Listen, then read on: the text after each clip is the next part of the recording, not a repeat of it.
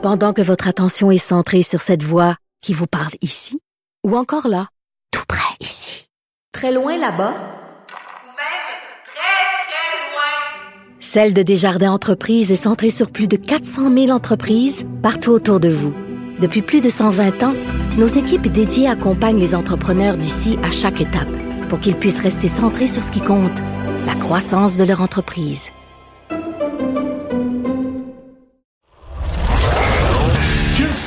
Du public. On est de retour à la zone payante et c'est le moment pour euh, les questions du public. Il y en a pas mal. On commence en force avec euh, celle de Jonathan. Comment expliquer qu'une équipe avec un roster aussi complet que celui des Chargers soit incapable de gagner des gros matchs? Est-ce entièrement la faute de Brendan Staley? Euh, pas entièrement, mais beaucoup. Ou est-ce que c'est parce que Herbert est surévalué? Ou est-ce que parce qu'il s'agit tout simplement des Chargers et qui sont, euh, sont, sont donnés? Ouais, les, les- moi je dis souvent, il y a une expression à un moment donné, quand il arrive la fin d'une game, puis que j'y regarde aller en train de s'auto-détruire, je dis les Chargers vont se chargeriser. C'est, toujours ça qui arrive. C'est la faute de bien du monde. C'est, Brandon Staley qui a eu plusieurs mauvaises décisions sur des situations de quatrième essai, de la gestion de cadran, des trucs comme ça. Euh, il y va a, dire il y a cette ça. euh, les mauvais coachs se relançaient là, avec McCarthy. Ouais. C'était pas un bien beau Monday night des décisions. Non, ça aurait pu être pas mal meilleur que ça. C'était serré comme match. Un match serré n'est pas toujours excellent. C'était pas nécessairement du football de haute qualité. Euh, Il y a aussi le fait que les Chargers, ben, dans les dernières années, beaucoup de blessures. Cette année, c'est une défense là, qu'on a payé beaucoup, beaucoup de gros joueurs là-dedans. Puis pourtant, ils donnent le plus haut total de verges par la passe. Quand même difficile à comprendre. Surtout que tu as amené euh, Brandon Staley parce que c'était un coordonnateur défensif très respecté. C'est ça qui est drôle un peu dans leur situation. Puis, il mentionnait, Jonathan, Justin Herbert, est-ce qu'il est surévalué? C'est un grand mot surévalué. Il en fait beaucoup, Justin Herbert, là, quand même. Mais il y a une, une stat, moi, que je, parce que je me suis souvent dit, il me semble qu'il arrive en fin de match. On se dit, tu sais, c'est un grand corps arrière, il est spectaculaire, tout ça, oui, mais il me semble que c'est pas nécessairement le clutch factor. là, tu sais. Je sais pas si tu vois ce que je veux dire quand je parle de clutch factor, mais euh, je regardais. il y a- Euh, en tout cas, il l'a pas prouvé en fin de semaine. là. non, ça a été tough. lundi. Justement, là, une coupe de passes ratées. Je vois des, des passes par-dessus Keenan Allen, entre autres, qu'il aurait voulu revoir. Mais il a été impliqué dans sa carrière dans 38 matchs, Justin Herbert, qui ont été décidés par une possession. Tu sais, sa fiche dans ces matchs-là, c'est de 18-20. C'est pas désastreux, mais c'est pas ça à quoi on s'attend d'un d'un choix de première ronde Ben, élevé perdant, hein, aussi spectaculaire. Fait que tout ça mis ensemble explique un peu le, le- le- le déconfiture des Chargers dans les dernières années. OK, question. J'ai perdu le nom de la personne, par exemple. Pensez-vous que les Lions, c'est du sérieux? Leur défensive me surprend énormément. J'ai Zach Moss sur un autre thème. J'ai Zach Moss et Jonathan Taylor dans un fantasy. Lequel je dois faire jouer dans un PPR? Ouais, le nom, c'est euh, Dick Maloney qui nous pose une question. Ah, c'est Dick. OK. Ouais. En Euh, direct de Bécoma ou Dick? Salut, mon cher. Yes. Fait que oui, euh, les Lions, ben oui, c'est du sérieux, là, moi je pense. Puis gagne ou perd en fin de semaine, là, cela dit. C'est pas parce qu'ils. Mettons qu'ils perdent contre les Ravens. Je me dirais pas tout à coup, ah, les Lions, c'est les bons vieux Lions de l'ancien temps, puis blablabla. Là. Ce qui me fait dire ça, c'est que, euh, écoute, leur défense, moi j'adore l'amélioration. Sont passés de 28e à 9e cette année, d'une année à l'autre, en termes de points accordés. Tu sais, ça démontre qu'ils sont beaucoup plus équilibrés qu'avant, où l'attaque pouvait faire 35 points, mais la défense en donnait 34. Euh, là, il y a quelque chose de plus solide qui se passe. Puis, tu sais, tu regardes leur euh, fin de saison, le calendrier. Là, on regarde souvent ça pour se dire est-ce qu'une équipe peut continuer sur sa lancée? Ben, ça peut changer, mais si on le prend aujourd'hui, le calendrier, il y a seulement deux équipes d'ici la fin de la saison qui ont des fiches en haut de 500. Les Ravens dimanche et les Cowboys plus tard dans l'année. Fait que euh, moi, je pense que oui, les Lions, faut y croire. Puis entre Zach Moss et Jonathan Taylor, je pense que de plus en plus, on va voir Taylor avoir des touches. Là, il va avoir de plus en plus le ballon. Puis on l'a vu la semaine passée, ça n'a pas été nécessairement euh, ben ben gagnant au sol. Mais il a pris une courte passe, il l'a envoyé, il l'a ramené sur 40 verges. Euh, on voit qu'il est quand même explosif. Ça s'en revient tranquillement. Il a chassé la rouille. Moi, j'irai avec Taylor. Salut la gang, mon score de la semaine fut misérable, 7-7. I feel you. Un de mes amis, 11-3, le thème aussi, je prie avec le même ami. Ça, ça doit être la semaine passée, hein, parce qu'il y avait 14 matchs euh, la semaine d'avant. Peut-être on avait gardé Ah des oui, questions en banque. Ouais. Mais c'est Ah oui. Euh, je sais pas non plus c'est qui lui, peut-être tu vas avoir son nom. M'explique, son ami, qui est un génie, comme t'es mon ami génie, m'explique qu'il faut se méfier des équipes médiocres qui jouent un match intra-division. La rivalité étant forte, la combativité peut faire gagner ces équipes médiocres. Est-ce que toi aussi tu donnes comme conseil aux gens qui, euh, qui choisissent des head-to-head de faire attention aux matchs intra-division? Clairement. Moi, je le fais. Est-ce qu'il y a des stats aussi là-dessus? Là? Euh, j'ai pas nécessairement de stats, mais moi, personnellement, quand je fais mes prédictions, je regarde toujours ça. Quand c'est un match intra-division, c'est super important parce que c'est sûr que les gars sont craqués.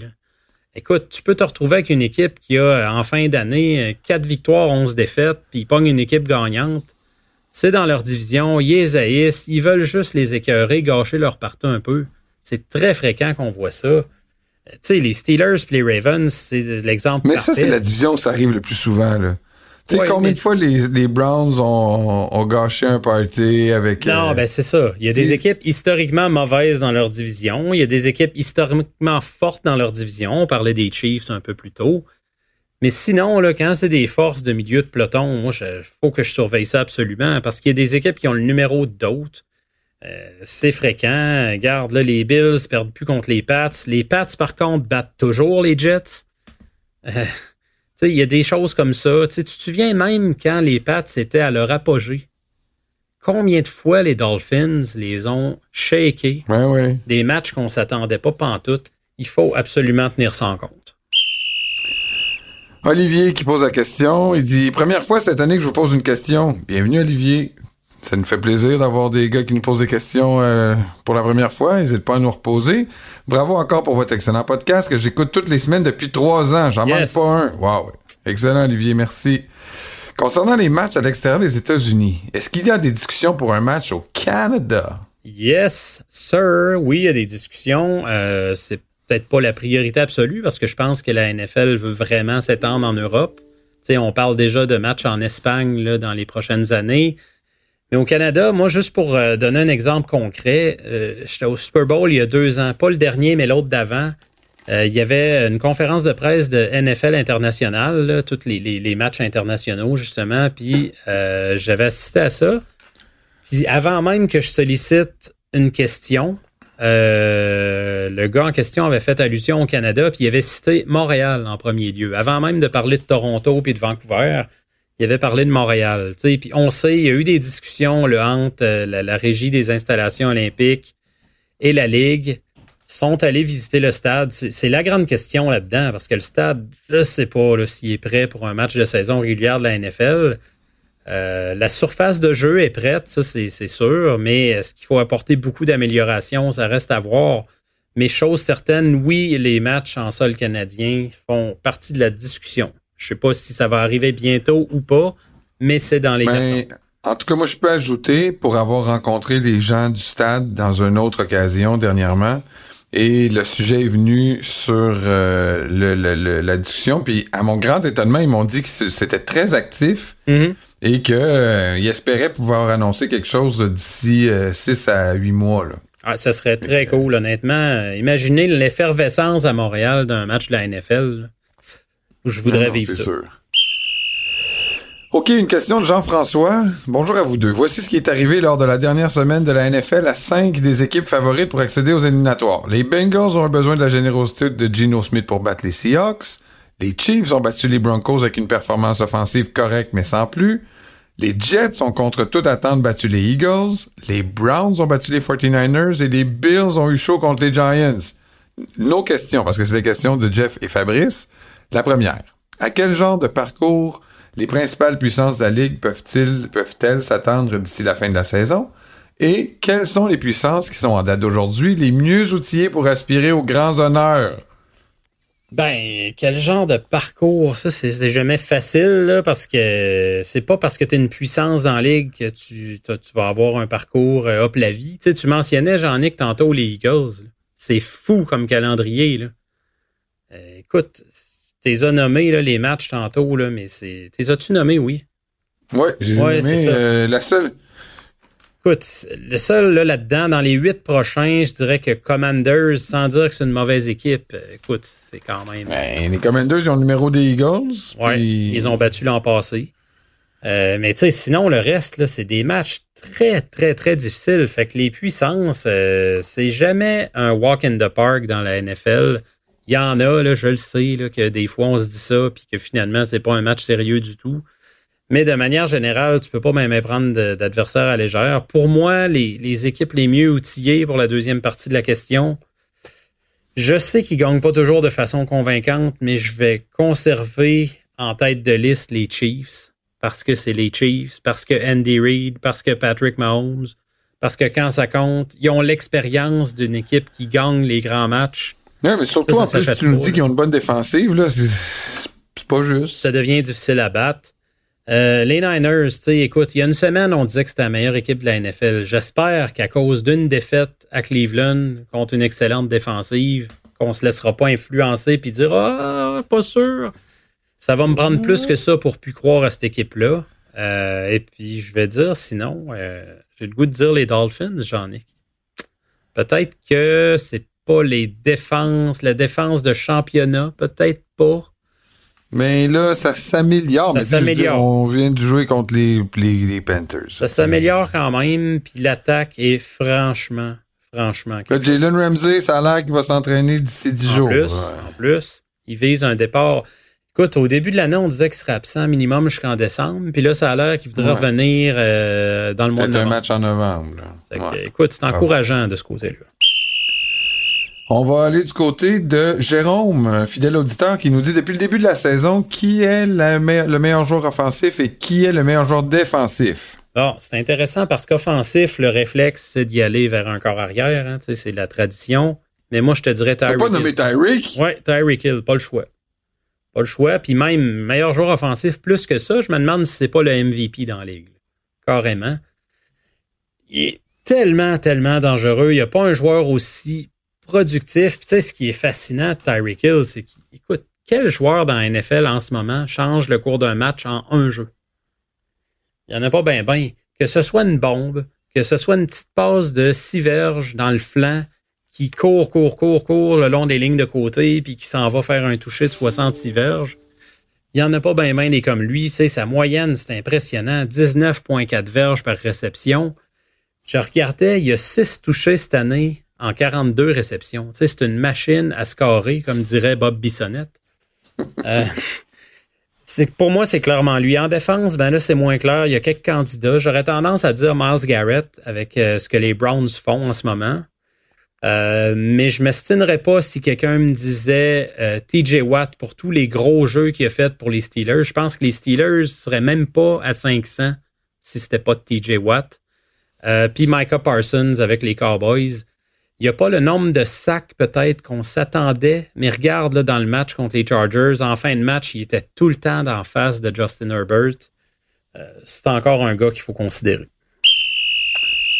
Sébastien nous pose la question. Pourquoi les Bills s'entêtent à sous-utiliser James Cook à ce point? Hum, bonne 12 question. courses par match, 3 targets par partie.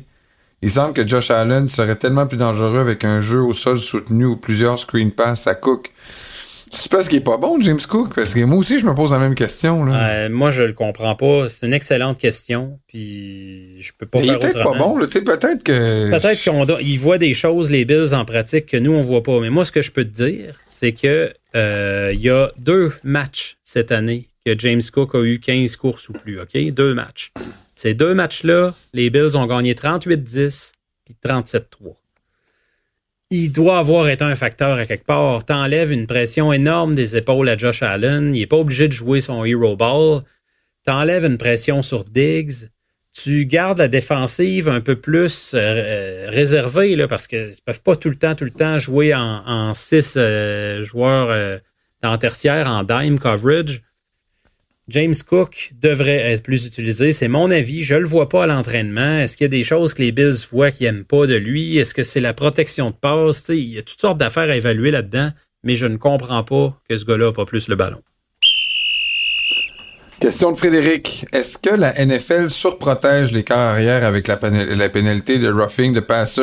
Mm. Est-ce qu'on devrait pas, des fois, comme aller à la reprise vite puis enlever le flag s'il y en a pas? Ça, c'est la question à 1000 pièces parce que c'est sûr qu'à toutes les semaines, il y a un call de roughing de passer qu'on se dit qu'est-ce que c'est ça, ça n'a pas de bon sens. Si tu te mets à toutes les envoyer à reprise vidéo, les matchs vont durer 5 heures, les gens seront pas plus contents. Ça va être le festival de la reprise.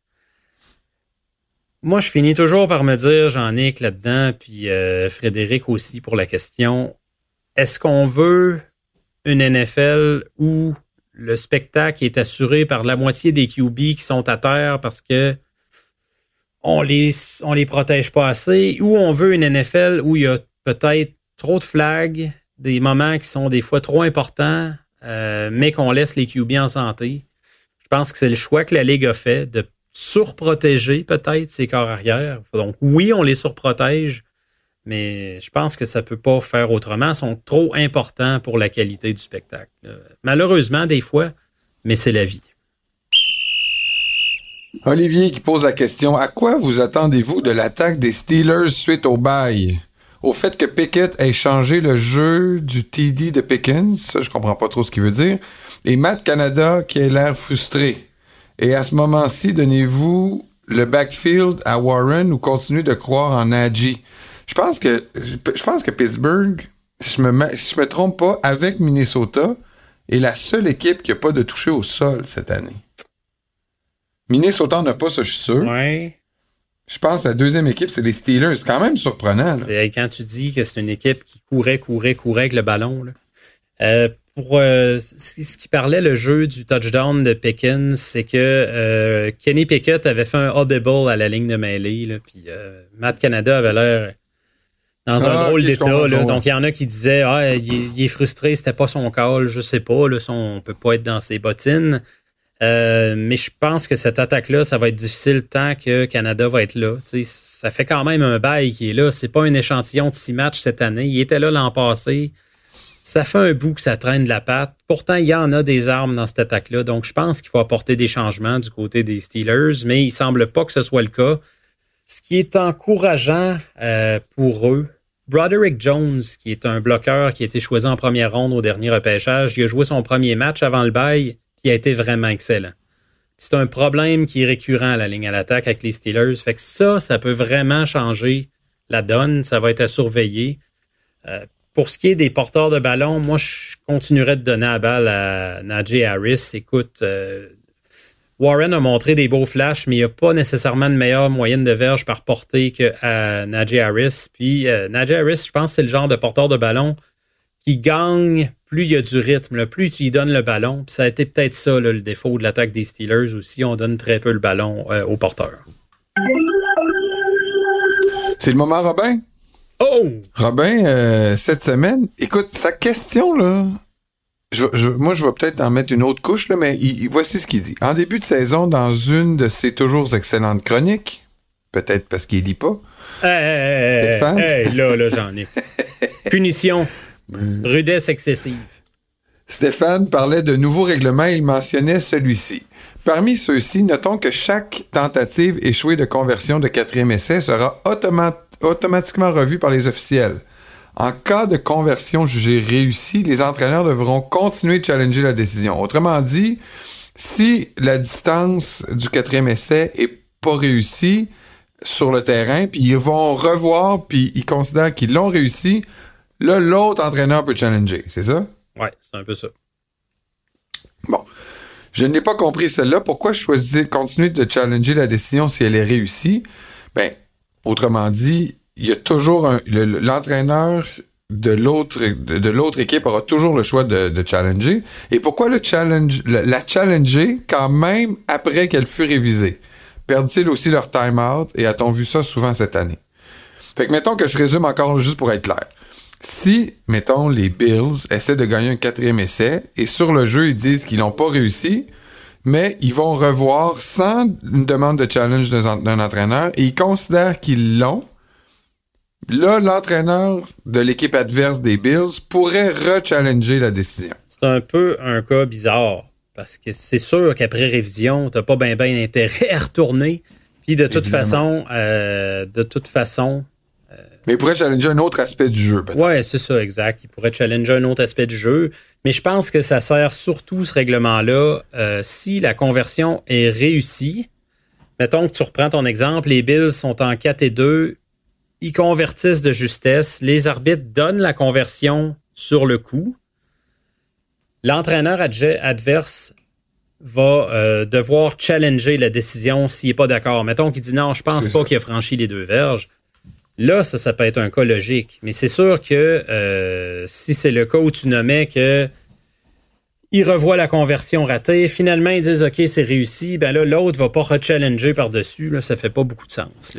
OK, mais moi, le, le- le petit ajout que je voudrais faire à la question de Robin, c'est pourquoi des fois, les arbitres, ils disent after review, puis personne n'a demandé un review. Le, le, le, le- le- c'est arrivé euh, en fin de semaine.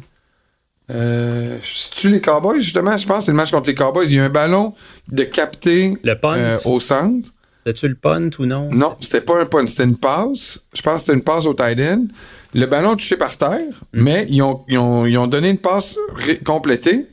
Là, ça chialait un peu sur le banc des, euh, des Chargers. Puis là, l'arbitre est venu, il dit After review, euh, the ball touched the ground, incomplete. Mais personne n'a demandé, personne n'a challengé le call. Est-ce qu'ils disent Ils sont vraiment allés eux-mêmes au review. Est-ce qu'il dit vraiment after review ou ils ont discuté? Souvent ce qu'on oui. voit souvent ce qu'on voit c'est Non, qu'ils je le sais, after ensemble. discussion. Ouais. C'est ça, je l'entends. Mais ils ont vraiment dit after quick review, quelque chose comme ça.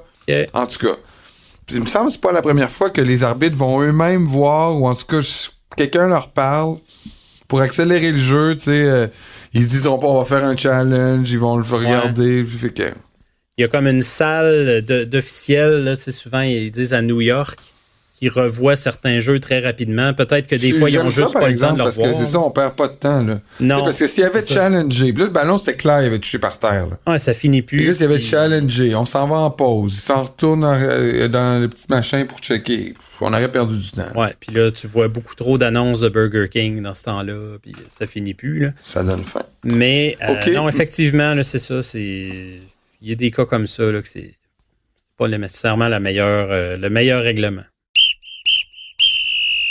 Merci Steph. Merci à vous d'avoir euh, participé à cette euh, section de l'émission, la question des questions du public. Vous savez que vous pouvez nous faire parvenir vos questions en tout temps. Idéalement, vous pouvez nous, inter- nous interpeller sur les réseaux sociaux, sur euh, Facebook ou sur Twitter. Vous pouvez aussi vous joindre à notre groupe, notre les nos, précieux conseils de fantasy football, oui, sur Facebook. Donc nos précieux conseils de fantasy football. Ajoutez-vous comme membre, parlez de vos, vos fantasy. Vous pouvez un peu blow up some steam quand vous êtes fru.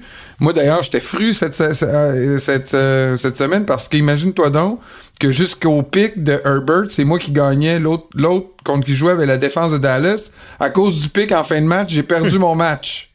Il en arrive des choses désolantes. Il faut pas faire trop de poules, ça nous rend toujours malheureux. Mais ça, j'étais fru. Donc, vous pouvez euh, vous joindre à nous sur notre site, euh, sur notre groupe Facebook. Vous pouvez aussi nous écrire directement à Stéphane qui prend les courriels de façon diligente Yes. à l'adresse suivante. La zone payante à commercial québécoismedia.com. On, euh, on essaie d'y prendre le plus possible, que ce soit sur notre Ouais. page, dans nos courriels. On a eu, c'est pas pour euh, péter de la broue, là, mais on a eu vraiment beaucoup dernièrement. Euh, on est vraiment désolé s'il y en a qui ont passé à travers les, les mailles du filet. Mais on essaye vraiment de répondre au plus possible. Merci, merci à vous, merci Steph. On reste là parce qu'après la pause, on s'en va au bar.